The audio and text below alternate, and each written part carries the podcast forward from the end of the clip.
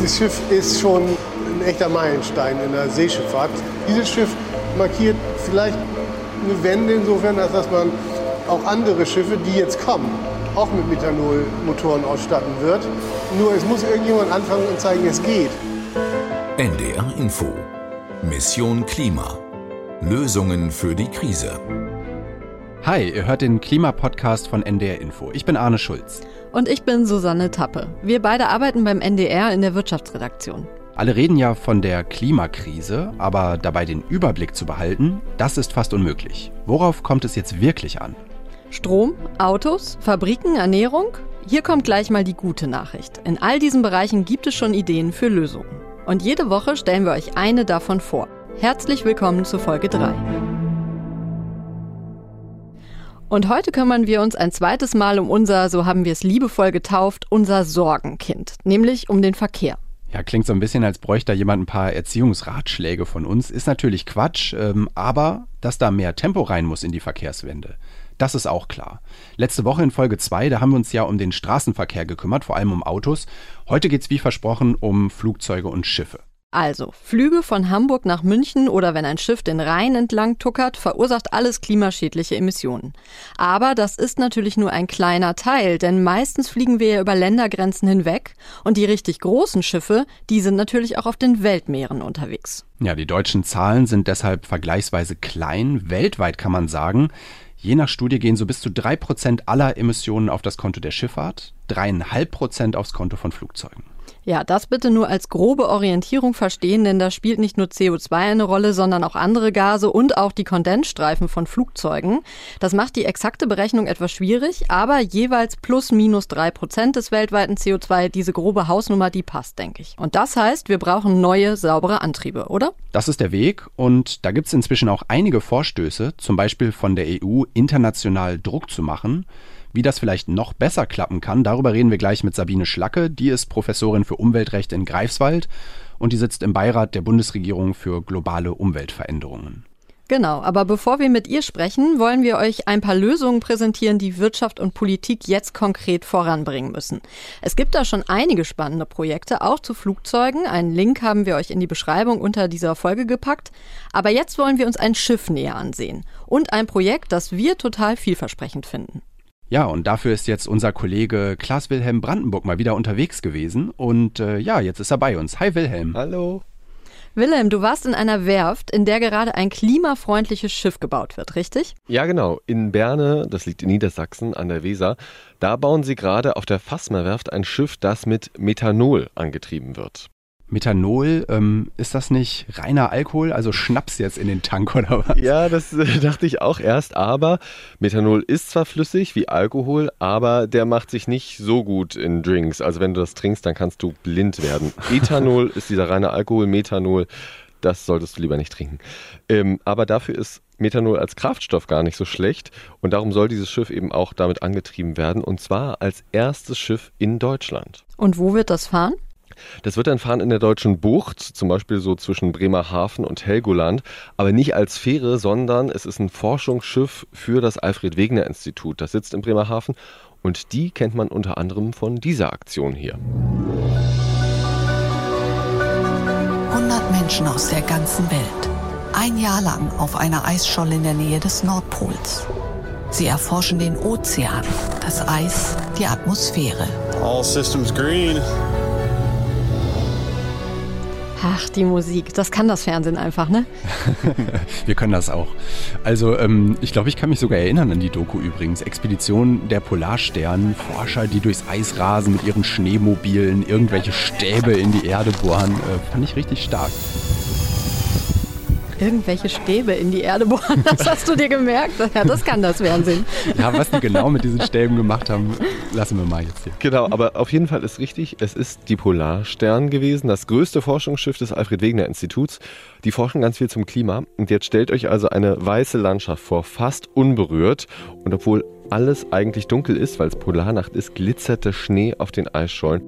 Ja, und mittendrin liegt dieses große Schiff eingefroren im Eis und aus dem Schornstein kommt dunkler Rauch. Mm.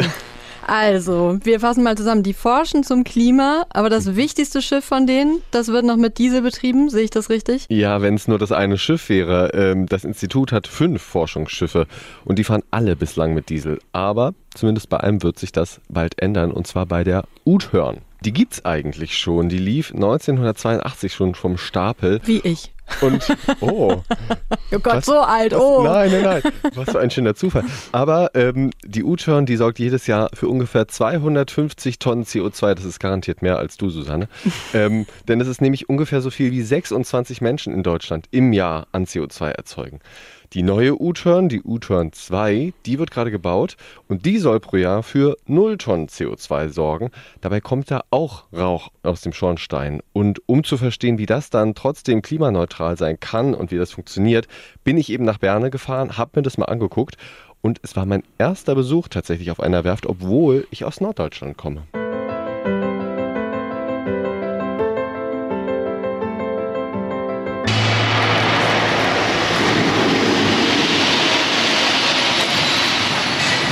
Okay, reicht. Boah, ist das laut. Tragen die da Kopfhörer? Ja, nur manche interessanterweise und auch eher so in ihr Kopfhörer. Insgesamt arbeiten da 33 Leute an dem Schiff. Die schweißen, die schleifen, die hämmern, das habt ihr gerade gehört. Äh, Funken fliegen da überall. Und die arbeiten auf der Fassmerwerft dort in einer Halle. Die Größe ist schon beeindruckend. Die ist 16 Meter hoch und fast 95 Meter lang. Ja, und ich bin dann in dieser Halle, also die Treppe hoch, 20 Stufen ziemlich steil auf das Schiff, auf die neue U-Turn. Und das nicht alleine, sondern zusammen mit Michael Klages. Der ist beim Alfred Wegener Institut Projektleiter für den Bau der neuen U-Turn und er ist mächtig stolz. Dieses Schiff ist schon ein echter Meilenstein in der Seeschifffahrt äh, oder wird einen Meilenstein markieren, weil äh, irgendjemand muss damit anfangen. Ja, und angefangen haben sie beim Alfred Wegener Institut damit. Und Michael Klages hat mich dann mitgenommen auf eine Tour durch das neue Schiff. Wir sind hier in dem, was später mal das sogenannte Nasslabor werden wird, ein Laborbereich, in dem also mit Seewasser äh, gearbeitet werden kann. Also Genau, da arbeiten dann später die Forscher drin. Aber ich wollte ja nicht nur das Labor sehen, ich wollte ja vor allem wissen, was ist so besonders an diesem Schiff.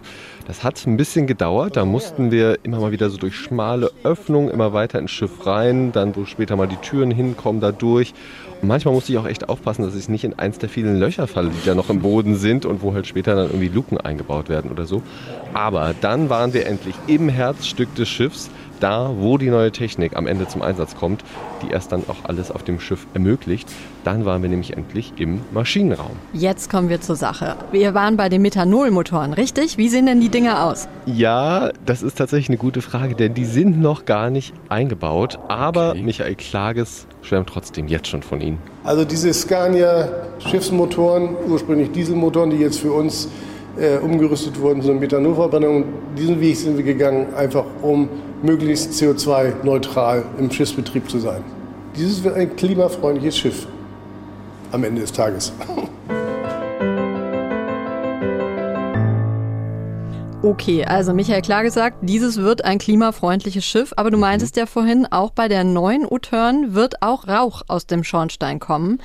Ist in dem Rauch dann kein CO2 drin oder wie? Ja, doch, da ist schon auch CO2 drin, aber Michael Klages sagt, Was wir an CO2 durch den Schornstein dieses Schiffes in Zukunft in die Atmosphäre geben, das CO2 haben wir vorher aus der Atmosphäre rausgeholt und mit Wasserstoff sozusagen verheiratet und dadurch Methanol produziert. Wenn wir es dann wieder verbrennen, schießen wir genau das gleiche CO2 in die Atmosphäre, was wir vorher rausgeholt haben. Und damit, wenn sich das immer wiederholt, sind wir netto null CO2-Emittent. Ja, zack, zack, fertig, ganz einfach. ähm, Bitte was? ja, nee, also ich musste es auch, äh, als ich das erste Mal gehört habe, musste ich auch so ein bisschen, na, Moment, nochmal, wie ist das jetzt? Ja, wir können es ja vielleicht nochmal Schritt für Schritt machen. Also das Methanol im Schiffsmotor wird verbrannt. Es entsteht auch da CO2. Aber die haben, um das Methanol herzustellen, vorher schon CO2 woanders aufgefangen, zum Beispiel aus der Atmosphäre. Genau, genau. Du kannst dir es also vorstellen wie so ein Kreislauf, in dem entsteht kein neues, kein zusätzliches CO2 und deshalb ist das dann am Ende klimaneutral. Okay, aber das äh, klingt jetzt nach einem Verfahren, CO2 aus der Atmosphäre rausholen, dann ein zweites Verfahren, mit dem man Methanol herstellt. Da sind doch garantiert jede Menge Maschinen beteiligt. Maschinen brauchen Energie. Also ich könnte mir vorstellen, dass da schon zusätzliches CO2 an anderer Stelle entsteht, oder? Ja, ist total eine gute Frage, denn natürlich nur wenn die Herstellung des Methanols auch klimaneutral ist, dann haben wir wirklich viel gewonnen. Aber selbst das kriegen die hin. Ja, und wie? Also um Methanol herzustellen, da brauchst du erstmal grundsätzlich zwei Zutaten, hat Michael Klages ja auch gerade schon so ein bisschen gesagt. Und zwar brauchst du CO2 und du brauchst Wasserstoff. CO2, da kannst du auf viele verschiedene Wege drankommen. Das kann einerseits aus der Luft gefiltert werden, das ist aktuell aber noch ziemlich teuer. Was auch geht, es wird in Chemiefabriken, wo irgendwie CO2 bei der Produktion von anderen Sachen entsteht, wird es abgeschieden, aufgefangen und kommt so also erstmal dann nicht in die Atmosphäre. Sowas geht auch schon. Mhm. Bei der U-Turn wird es wahrscheinlich aus der Verbrennung von Holzabfällen kommen. Die würden sonst auch verbrannt werden, um Energie zu erzeugen. Jetzt nutzt man dann eben auch noch das CO2, das dabei entsteht und nimmt das eben für die Methanolproduktion oder was auch geht, statt CO2 wird Methan genommen. Das kommt dann aus der Vergärung von Abfällen, aus der Biotonne zum Beispiel. Genau, und so kann man dann den CO2-Part übernehmen. Das ist aber schon ziemlich überzeugend, oder? Also irgendwie klingt total clever, irgendwie das CO2, bevor das in die Luft geht, irgendwo wegzunehmen und damit nochmal eben ein Schiff anzutreiben. Finde ich super. Ja, genau. Und also nur CO2 reicht natürlich nicht. Wir brauchen auch noch die zweite Zutat, den Wasserstoff. Und der muss natürlich auch erstmal hergestellt werden. Und das funktioniert mit der Elektrolyse, so heißt dieses Verfahren. Da spaltet man Wasser, H2O, in Sauerstoff und Wasserstoff auf. Und ja, das Ganze braucht dann auch ziemlich viel Strom, und darum nur mit grünem Strom, wenn der also zum Beispiel aus Wind kommt, aus anderen erneuerbaren Energien, nur dann ist diese äh, Elektrolyse auch wirklich nachhaltig und nur dann ist das Methanol, was wir dann am Ende damit hergestellt haben, auch wirklich klimaneutral.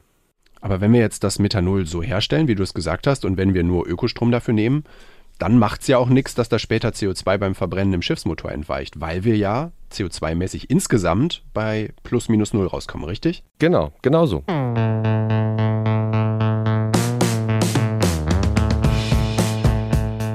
Okay, ähm, es tut mir jetzt leid, euren Enthusiasmus zu bremsen, aber ich habe da noch mal eine Frage. Also du hast gerade gesagt, da braucht man richtig viel Strom. Und ja, wir nehmen da jetzt Ökostrom, zum Beispiel aus Windkraft. Aber warum nehmen wir denn nicht den Ökostrom dann direkt, sparen uns den ganzen anderen aufwendigen Teil und treiben einfach einen Elektromotor an Bord an?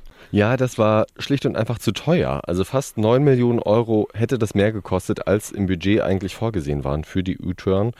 Ja, und der Motor und der Akku, das wäre einfach so teuer gewesen. Und es gibt aber auch noch einen anderen Grund. Die Batteriepacks, die wir hätten planen müssen, um das Schiff voll elektrisch fahren zu können, wären so gigantisch groß geworden, dass wir den Tiefgang, den wir vorher festgelegt haben, der nicht mehr als 2,50 Meter sein darf, nicht hätten äh, halten können. Das Schiff wäre zu schwer geworden.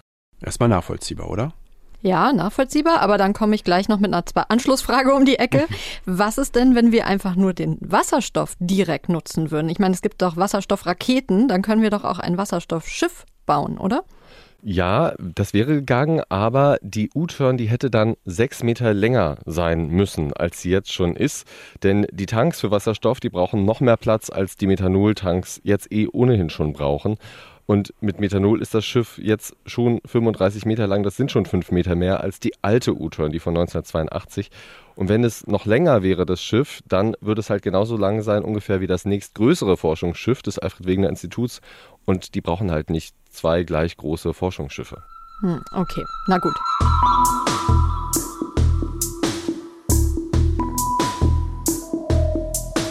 Wilhelm, nimmst du uns noch mal kurz mit aufs Schiff? Ihr wollt wieder den Lärm hören, ne? Kein Problem, los geht's.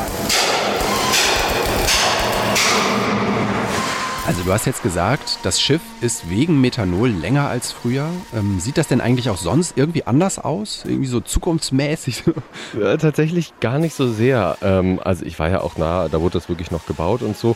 Aber es gibt eine Sache, die wird anders sein. Und zwar der sogenannte Wendmast. Der ähm, be- und entlüftet, den Maschinenraum und auch andere Bereiche des Schiffes. Und der muss deutlich höher sein als früher beim Dieselmotor, ungefähr 15 Meter hoch und ist dann auch der höchste Punkt des Schiffes.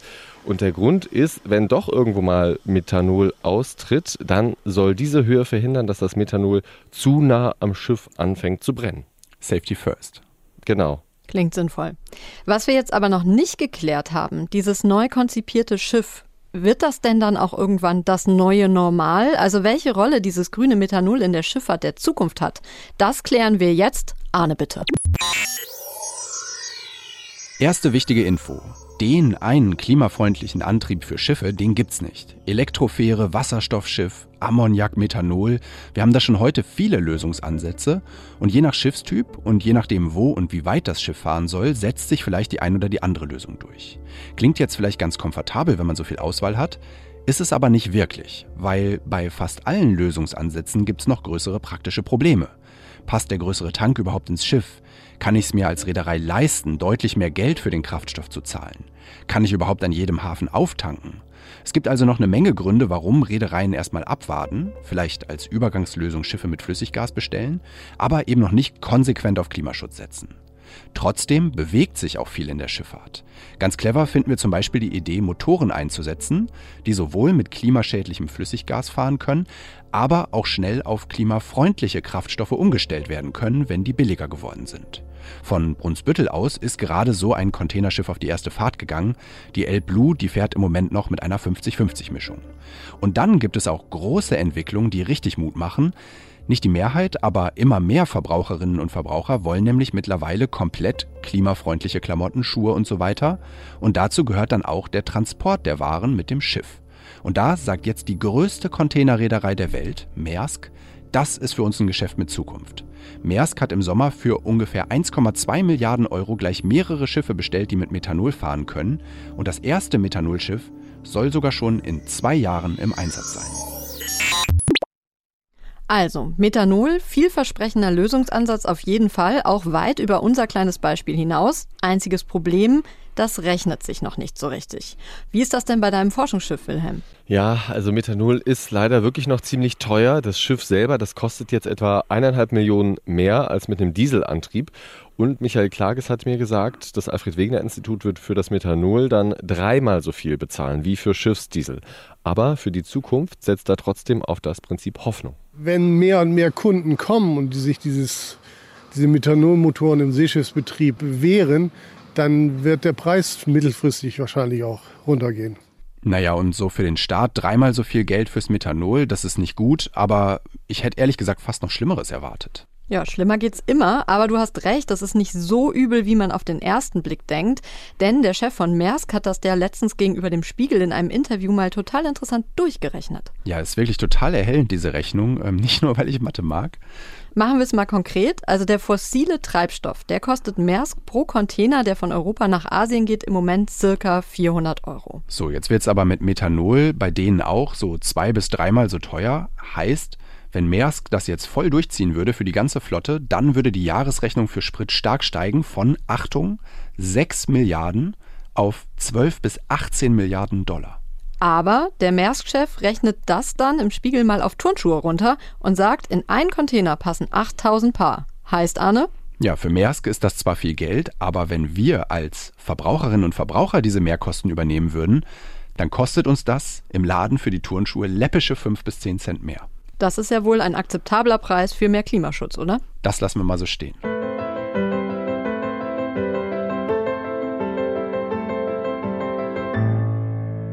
So, also viel kommt nicht mehr versprochen, aber einen Aspekt finden wir noch wirklich wichtig, nämlich welche Regeln wir brauchen, damit sich die neuen Treibstoffe und Antriebe weltweit durchsetzen. Und das hoffentlich fix. Und dafür sprechen wir jetzt mit Sabine Schlacke, Professorin für Umweltrecht an der Universität Greifswald. Sie berät unter anderem auch die Bundesregierung zu globalen Umweltveränderungen. Hallo Frau Schlacke, vielen Dank, dass Sie sich Zeit nehmen für uns.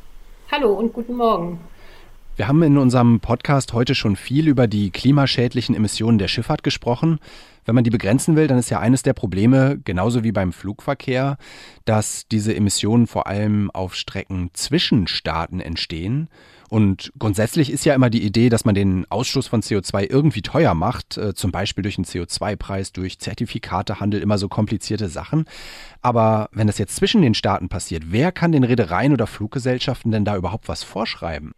Ja, also grundsätzlich äh, können das Staaten äh, tun.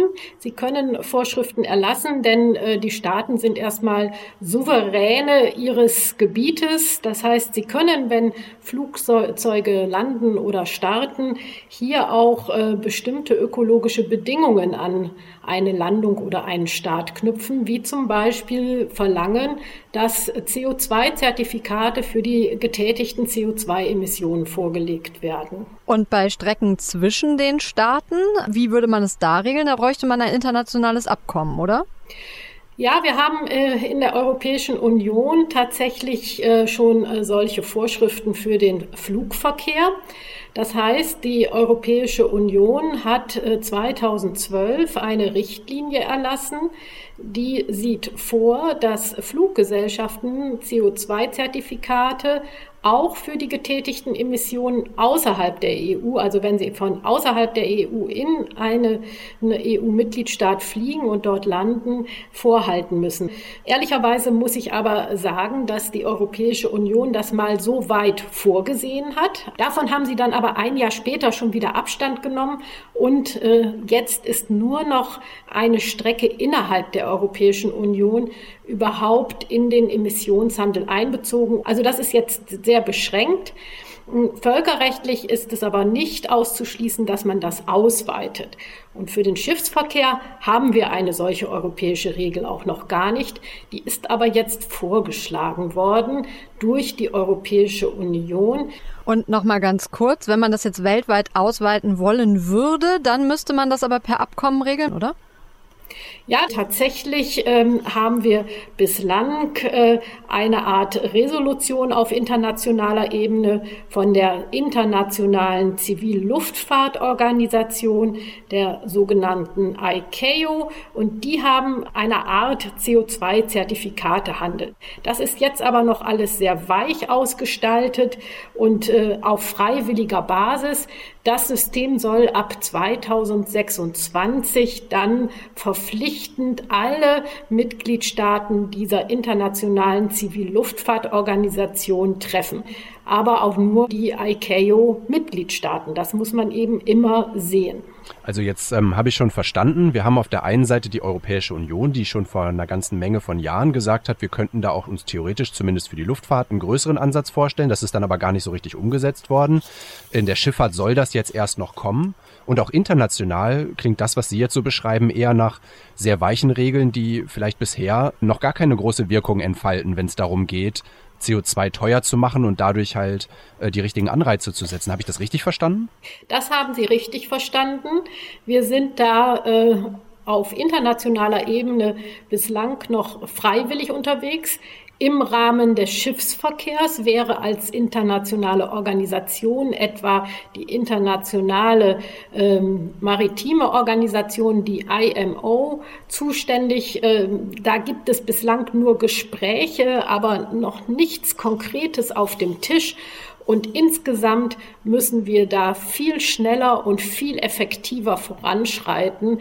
Einmal für die Staaten, dass sie eben solche Klimaschutzbeiträge im Bereich äh, Seeverkehr und äh, Luftfahrt, äh, dass da Standards gesetzt werden, wie sie die einzubringen haben. Und zum anderen, dass man viel intensiver eine Kooperation mit diesen internationalen Organisationen, ICAO im Luftverkehr und ähm, IMO im Schiffsverkehr sucht. Und dann muss man, müsste man sehr schnell zu völkerrechtlichen äh, Verträgen kommen. Aber das sehr schnell ist auf der internationalen Ebene immer mit großer Vorsicht zu formulieren. Schnell geht da eigentlich gar nichts. Ja, das ist manchmal ein bisschen frustrierend. Deswegen bin ich immer ganz froh, wenn die EU zumindest schon mal mit irgendwas vorangeht. Aber Kritiker halten mir da immer entgegen, naja, also wenn die EU da jetzt Regeln setzt, dann werden ja am Ende europäische Häfen und Flughäfen nur unattraktivere Ziele. Und außerdem werden für Unternehmen und Verbraucher wird es einfach teurer, wenn die Waren, die per Schiff kommen, dann in irgendeiner Form von einem Emissionshandel oder von einer CO2-Steuer oder von irgendwas getroffen werden. Wie sehen Sie das denn? Sollte die EU vorweggehen oder muss es da eine weltweite Regelung geben, aus genau den Gründen? Also aus meiner Sicht kann man schlicht sagen, das eine tun, das andere nicht lassen. Die EU ist ähm, eine regionale äh, Organisation, die die Kraft und die Macht hat, hier verbindliche und auch effektive Maßnahmen und Standards zu setzen. Die EU sollte einen kräftigen Emissionshandel äh, formulieren und äh, verpflichtend äh, für die Mitgliedstaaten festlegen im Bereich des Schiffsverkehrs und im Bereich des Luftverkehrs. Das ist mal die erste Voraussetzung. Natürlich wird es dann vielleicht unattraktiver, aber ich glaube, viele, viele andere Staaten und Kontinente können es sich nicht leisten, die EU als Handelspartner zu verlieren und zu sagen, das können wir uns nicht mehr leisten, auf diesem Markt noch zu agieren. Aber sicherlich ist es richtig, dass vielleicht Unternehmen auch äh, sich woanders ansiedeln, um das zu umgehen. Und das muss man verhindern, indem man eben dann auf der internationalen Ebene eine Vereinbarung, einen Mechanismus möglichst schnell schnell verhandelt und äh, möglichst effektiv umsetzt. Das Aber ist natürlich eher Vision, das muss man sagen. Jetzt, ja. Genau, Sie sagen es jetzt schon, das ist Vision und Sie haben es ja vorhin auch schon gesagt, gerade international geht es so wahnsinnig langsam voran. Also hätten Sie denn da überhaupt eine Vision, wie man es schaffen kann, sich schneller international zu einigen? Also in erster Linie ist meines Erachtens der richtige Ort dafür die für den Luftverkehr und für die Schifffahrt äh, zuständigen internationalen Organisationen in den Blick zu nehmen. Und wahrscheinlich ist es äh, sinnvoll, da insgesamt so eine Koalition der willigen ähm, Länder zu finden über die EU eben hinaus. Die EU kann Vorreiter für ihr Gebiet sein, äh, aber sie kann auch diese Koalition der Willigen mit außereuropäischen Staaten suchen und in diese Organisation dann versuchen, kraftvoll einzuwirken und zu sagen, und wenn wir das jetzt erstmal nur tri- oder multilateral machen, dann haben wir hier schon mal einen Slot gesetzt und einen Mechanismus, an den sich dann eben auch die anderen äh, Mitgliedsorganisationen beziehungsweise Mitgliedstaaten anhängen können. Und würden Sie, was die Mittel angeht, ähm, voll auf einen Emissionshandel setzen oder gäbe es auch noch andere Möglichkeiten, um das zu reglementieren? Ja, es, es gibt noch andere Möglichkeiten. Wir haben von der Kommission der Europäischen Union jetzt gerade auch einen Vorschlag äh, vorliegen für die Verwendung von erneuerbaren und kohlenstoffarmen Kraftstoffen im Seeverkehr. Alternative Kraftstoffe, die sollten aus meiner Sicht privilegiert werden. Das heißt, man kann diese Nutzung fördern. Man kann aber auch sagen, wie wir das im Straßenverkehrsbereich haben, bis zu einer gewissen Quote muss eben dieser Kraftstoff angeboten werden oder bis zu einem gewissen Prozentsatz müssen Schiffe und Flugzeuge diesen alternativen Kraftstoff auch tanken. Würde das denn dann auch gelten für die Reederei aus China oder so, die im Hamburger Hafen aufläuft? Ja, das würde für die auch gelten, weil eben die Staaten Souveräne sind, wie es in ihren Häfen läuft, welche Standards in ihren Häfen gelten. Und das wäre also völlig unproblematisch, äh, sowohl ähm, seevölkerrechtlich als auch für den Luftverkehr völkerrechtlich festzulegen. Super, da haben Sie uns doch trotz der komplizierten Materie einen Weg aufgezeigt. Vielen herzlichen Dank für das Gespräch, Frau Schlacke. Ich bedanke mich auch.